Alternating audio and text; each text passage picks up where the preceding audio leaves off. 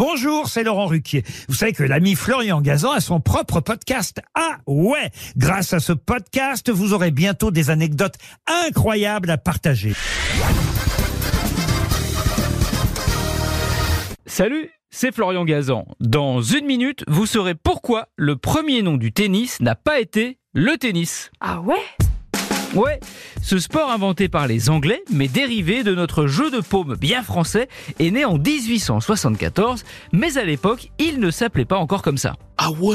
Ouais, car son créateur, le majeur Walter Clopton Wingfield, l'a déposé à la Chambre de commerce de Londres sous un autre nom, le sphéristiquet.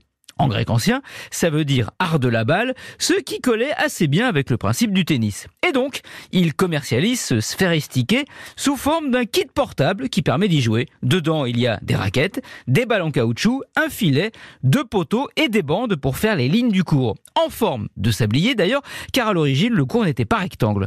Et comme il a le bras long, il envoie alors des milliers de kits à des influenceurs d'alors, hein, des aristocrates, des membres du clergé. Tous sont séduits par le jeu, mais pas par le nom. Ah ouais Ouais, ce nom est jugé trop compliqué. Wingfield se souvient alors que c'est dans le château familial que trois siècles plus tôt fut emprisonné le duc d'Orléans capturé par les Anglais lors de la guerre de Cent Ans.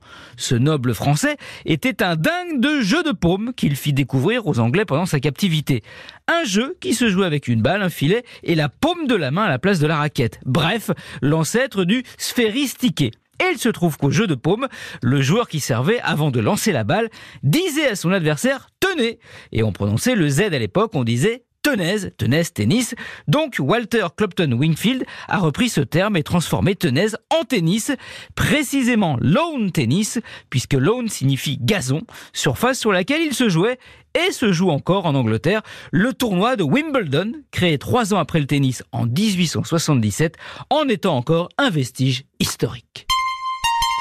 Merci d'avoir écouté cette histoire. Retrouvez tous les épisodes sur l'application RTL et sur toutes les plateformes partenaires.